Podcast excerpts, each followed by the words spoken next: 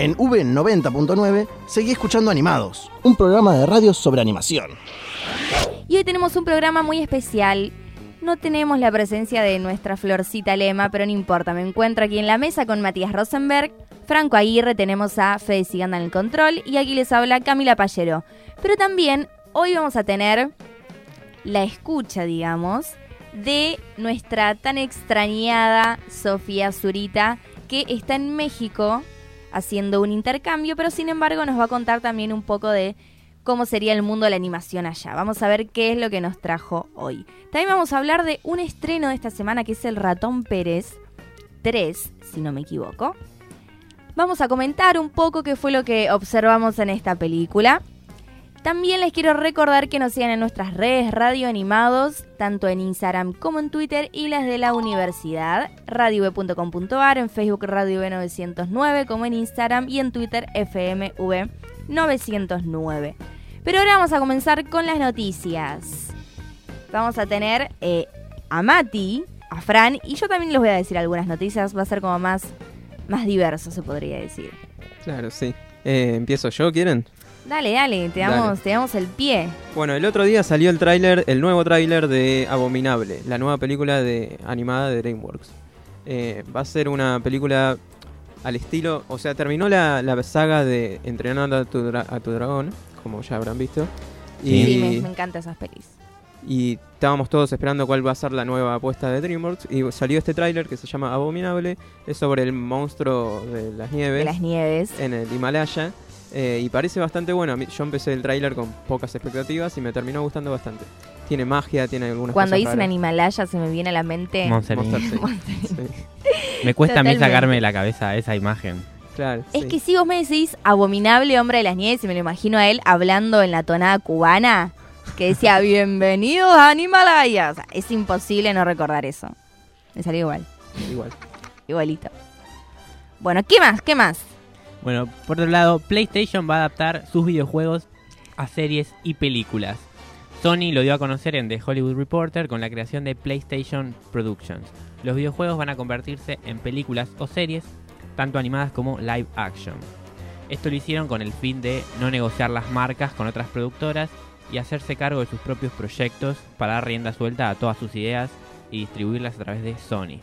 Es muy similar a lo que hizo Marvel con la creación de Marvel Productions.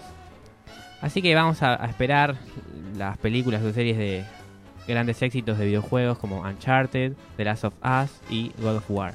O sea, solo van a ser películas y series de basadas en juegos que, ha- que sean de PlayStation. Sí. O que hayan tenido contratos con ¿No PlayStation. había pasado con Minecraft? ¿No hay, ¿No hay una película de eso? Claro, pero esto es distinto. Estos juegos bien animados. Mire, yo no estoy eh, metida en el mundo de los videojuegos, así que ustedes me lo encuentran No, como igual- si yo no supiese nada. Generalmente las películas basadas en videojuegos tienen una fa- mala fama porque generalmente no logran pasar bien eh, la historia del videojuego, como que está buena para el videojuego, pero no llega a ser una buena historia para la Claro, con todo lo que pasó con Sonic Claro, que un- es uno de esos ejemplos. sí. hace poquito. Que todavía no sabemos si, si la van a. si van a cambiar el diseño o no. Creemos que no igual, ¿no? Capaz al crear una productora van a poder cuidar mejor su, su, su producto en sí mismo y hacerlo mejor. Eso está por verse. Bueno, voy a decir yo ahora una noticia. Esto es muy raro, pero bueno. El remake de Mulan será una de las películas más costosas de Disney.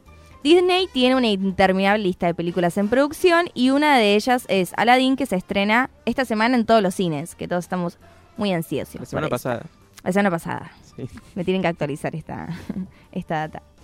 Bueno, la otra es Mulan, la película animada de 1998, que fue una de las más exitosas y revolucionarias. Ya hemos hablado sobre esto, ¿no? ¿sí? Sobre el empoderamiento femenino. Una de las actrices que forma parte del elenco es Lee Gong, que reveló que el film cuenta con un presupuesto de más de 300 millones de dólares. ¿Sabes todos los patis que te puede comprar con esa plata? Convirtiéndola en una de las películas más costosas que hizo Disney. Mulan va a estar dirigida por Nicky Caro y llega a los cines en marzo del año que viene. Ah, todavía falta. Falta un tiempito. Hay que ver cómo, cómo es. eso. Estoy muy ansiosa, muy ansiosa porque aparte, literalmente es una película que también tiene muchas locaciones, ¿no? Así que por ese lado va, va a ser O sea, complicado. Mulan no era una de mis películas favoritas del re- renacimiento de Disney, que es como la época en la que nacimos nosotros. Pero, pero teniendo en cuenta que Mulan tiene muchas escenas de guerra, mucho, muchas batallas, mucho de ese tipo, podemos llegar a encontrarnos algo, algo, algo más got como nos gusta a nosotros.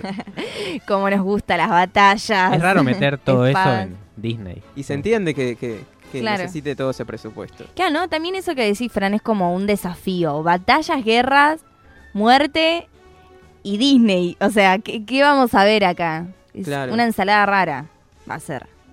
Vimos batallas de Disney, pero siempre son como más cuidadas. Nunca vimos batallas con personas reales, entonces vamos a ver cómo, cómo hacen eso. Sí, le, le- le pongo fichas. Después vamos a decir, dentro de un tiempito, ¿no? Eh, bien la fecha del estreno. Por último, Netflix puso fecha de regreso para Desencanto, que va a ser el 20 de septiembre. Y hablando de God, va a haber un homenaje a Game of Thrones. ¡Ay, excelente! Pero no, no se sabe mucho más que eso. Me gusta, me gusta. Me gustó muchísimo Desencanto. Sí, a mí también. Eh, era como que le poníamos un montón de fichas por ser los creadores de, de Los Simpsons y para mí estuvo bien. Sí, eran pocos capítulos y está bueno que vuelvan. Sí, a eran hacer. 10 capítulos. ¿Y cuándo vuelve? El 20 de septiembre. Ah, falta poco. Claro, y aparte, ¿cuándo, ¿cuándo se lanzó Desencanto ya? Y hace un año más o menos. Lo hicieron rapidísimo. Generalmente como las series así animadas tardan más en estrenar sus nuevas temporadas, se podría decir. depende de los creadores. Big Mouth tardaron un año también en sacar la Claro, también depende de la animación. Y depende, depende de muchas cosas, porque esto viene de los creadores de Los Simpsons y de Futurama, que en la televisión tenían cuántos capítulos por temporada, veinte y pico. Sí, muchísimo. Y acá tienen solo 10. Sigue estando la, la maratón de los Simpsons. ¿Ustedes la, está- ¿ustedes la están viendo? Yo, estoy estuve viendo viendo todos los días poco, más o menos. ¿Sigue estando ahora? Porque estando. Yo el otro día me fijé y no está. Sí, yo, porque mira, Flow, acá hacemos un chivo, tiene muchos Fox, ¿viste? Sí. Hay una parte, Hay un Fox que hasta ahora era 100% Simpsons. bueno, sigue estando. ¿Sigue estando? Sigue Yo no estando, encontré más. fíjate, después te lo mando. Porque te juro que está, te lo rejuro. Pero bueno, ahora vamos a escuchar una canción llamada UPA, Hawaiian Roller Coaster Ride de Lilo y Stitch.